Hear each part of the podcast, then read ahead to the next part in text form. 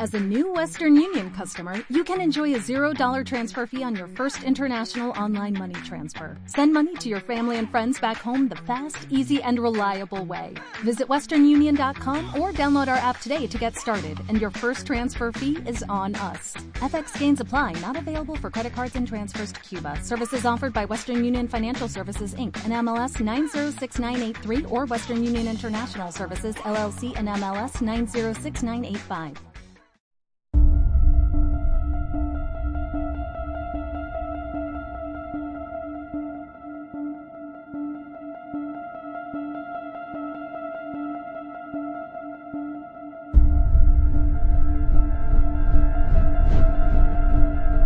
Corría el año de 1967, cuando los extraterrestres le sugirieron a Rosalía y a Felipe encerrarse hasta que ellos lo decidan.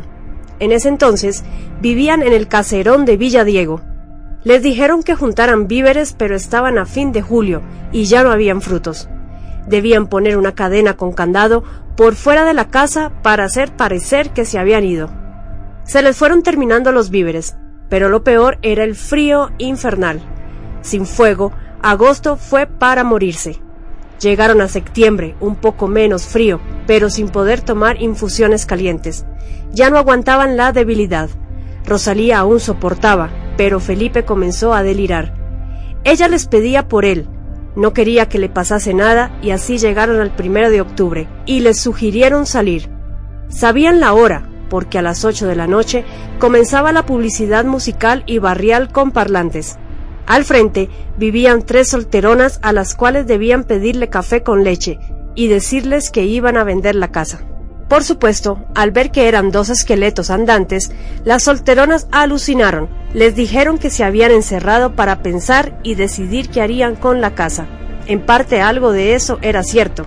Mientras estuvieron encerrados, los extras le transmitían a Rosalía mensajes que debía escribir al pie de la letra.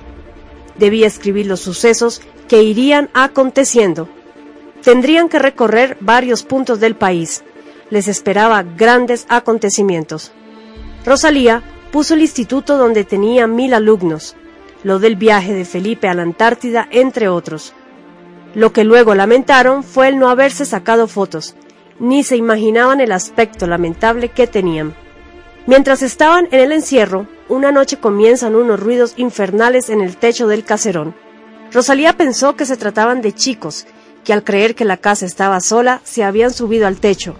No aguantando más, ya que no se podía concentrar, arrimó una escalera y llegando arriba ve a un gatito mediano. Lo bajó y lo entró inmediatamente a casa. En el encierro estuvo también su perro Canuto. Era más feo que apretarse los dedos en la puerta.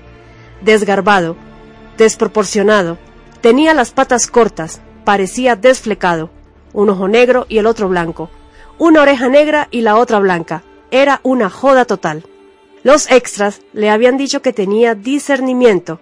Ese perro le buscó a Rosalía en varias ocasiones y ella siempre lo devolvía para la calle, a lo que Felipe le dice que no lo regresara más a la calle, que ese perro se lo estaba enviando el Maestro Jesús. Cuando vendieron la casa, Rosalía le habla al perro y le dice que se iban y que no podían llevarle. Pobrecito, Felipe lo había nombrado Canuto. Alguien que había leído el libro de Felipe sorprendió a Rosalía diciéndole que en una de sus páginas aparecía el nombre del perro, el mismo que se ofreció a llevarse al perro para cuidarlo. Rosalía quedó más tranquila. Al salir del encierro, se quedaron alucinados al ver que en el fondo del terreno habían crecido acelgas que medían un metro de alto. Las pencas o troncos estaban de 12 centímetros de alto y sus hojas 40 centímetros de ancho, los espárragos de 50 centímetros de alto, la radicheta de 30 centímetros de alto y 10 centímetros de ancho, plantas chauchas, berros, porotos blancos con puntitos rojos y todas las plantas con los botones listos para reventar. Los azares, el durazno, el olivo estaban florecidos. Lo extraño era que parecía que hubiesen tirado las semillas desde lo alto, y se hubiesen triplicado en tamaño. Qué cosa difícil describir lo indescriptible. Todo se marchitó una vez que abandonaron el caserón. Nadie podría imaginarse lo que esa casa representaba para Felipe y Rosalía. Lo que vivió Rosalía en la casa de Villa Diego, solo ella y Dios lo sabían. Por una parte ella era vidente y medium. Entonces veía cómo danzaban los fantasmas, pero a ella no le molestaban. Un día le dice a su marido, Mira ese que tenés al lado. Y él le dice, ¿Dónde? Mira para un lado, mira para el otro y le dice, Vos estás loca. Y a las personas como vos, que empiezan a ver visiones, hay que encerrarlas antes de que se vuelvan más locas. Rosalía nunca más le dijo ni una sola palabra. Como él le había dado la idea, fue a ver al médico y le dijo de plano que la internara, que ya no se aguantaba más a su marido. Los maltratos psicológicos y físicos eran constantes e insoportables. O la internaba o ella se suicidaba. El pedido era específico, quería estar internada en un psiquiátrico. El médico era el mismo que la atendía a ella y a su hijo. Como Felipe tenía asma y alergia, lo llevó un día para que le revisara la espalda y vio que tenía unos longazos azules. Y le dice... ¿Y esto? Y le dice Rosalía. Mi marido. ¿Y cómo usted lo permite? Dijo el médico. Rosalía entonces se levantó la ropa y le muestra los de ella, por defenderlo a él. El médico le dice... ¿Por qué no se separa? Le pasa la tarjeta de un abogado. Rosalía la recibe y le dice... Bueno, pero ahora interneme. Al mes de estar internada, el médico quería darla de alta, pero Rosalía se rehusaba a irse. El médico no encontraba ningún justificativo para seguirla manteniendo como paciente en el sanatorio, pero ella sabía que si salía, su marido estaría histérico y tan pronto estuviera en casa, nada bueno le esperaría. Hasta que un día le dice, Hágame electroshock. ¿Cómo te voy a hacer eso? Si no hace falta. Contesta el médico. Bueno, invente algo. Dice Rosalía. El director y médico del psiquiátrico la conocía desde antaño. Además era el dueño del sanatorio. A tanta insistencia de Rosalía accedió diciendo, Bueno, te voy a hacer insulina al coma. Prefería la muerte antes que regresar a su casa. Fueron en total tres meses los que Rosalía pasó internada en el psiquiátrico. Dada la situación en la que se encontraba, Felipe estuvo con una familia que lo enviaba al colegio. Estaba en séptimo, con 14 años cumplidos. A los 20 días de haber salido Rosalía del sanatorio, al médico le dan el pasaporte al más allá. Ella quedó como hueca, vacía. La noche del velatorio, se quedó toda la noche junto al féretro, y a eso de las dos de la madrugada entran dos señores vestidos con traje negro, poniéndose cada uno al lado de ella y le dicen, Quédese con la boca bien cerrada si quiere conservar a su hijo. Si no va a correr la misma suerte. La verdad, siendo ellos tan persuasivos y Rosalía tan comprensiva, optó por ser una nena obediente y obedecer. Solo pensaba en que si serían los hombres de negro quienes la visitaron esa noche. En una oportunidad, su papá la llevó a Entre Ríos, a un vidente del colectivo. Había que caminar como 20 cuadras a campo traviesa. Un frío, lluvia, barro y al fin un ranchito.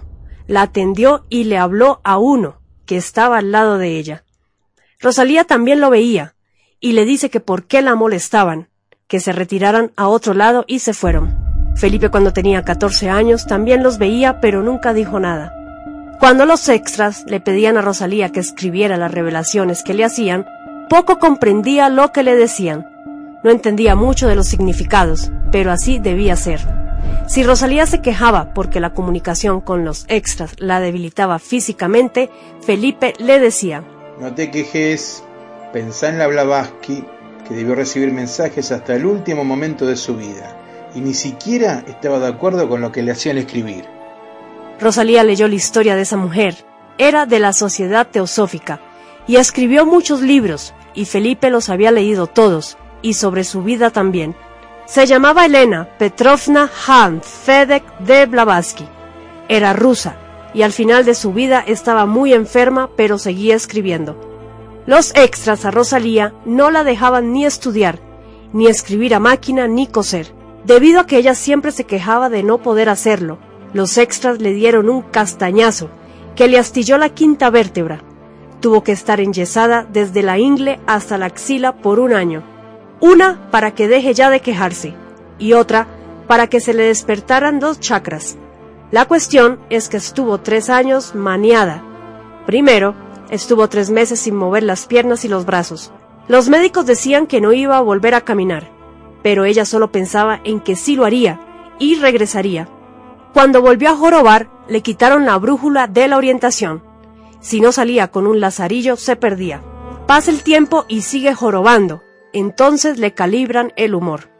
Así que se empezó a reír de todo, al punto de la gente decirle, ¡Qué lindo carácter tiene usted! Se ve que no tiene problemas. Rosalía no contestaba nada para no pecar de soez. Su misión era estar alerta de los mensajes de los extras. Siempre estuvo privada de su libertad. No le permitieron hacer nada de nada. En una ocasión, estando Rosalía dormida a las tres de la madrugada, algo la levantó dirigiéndola al ventanal. ¿Cuál no sería su sorpresa al observar junto a las rejas del ventanal una soberana nave oscura? Ella la contemplaba, la estudiaba sin sentir ninguna clase de temor.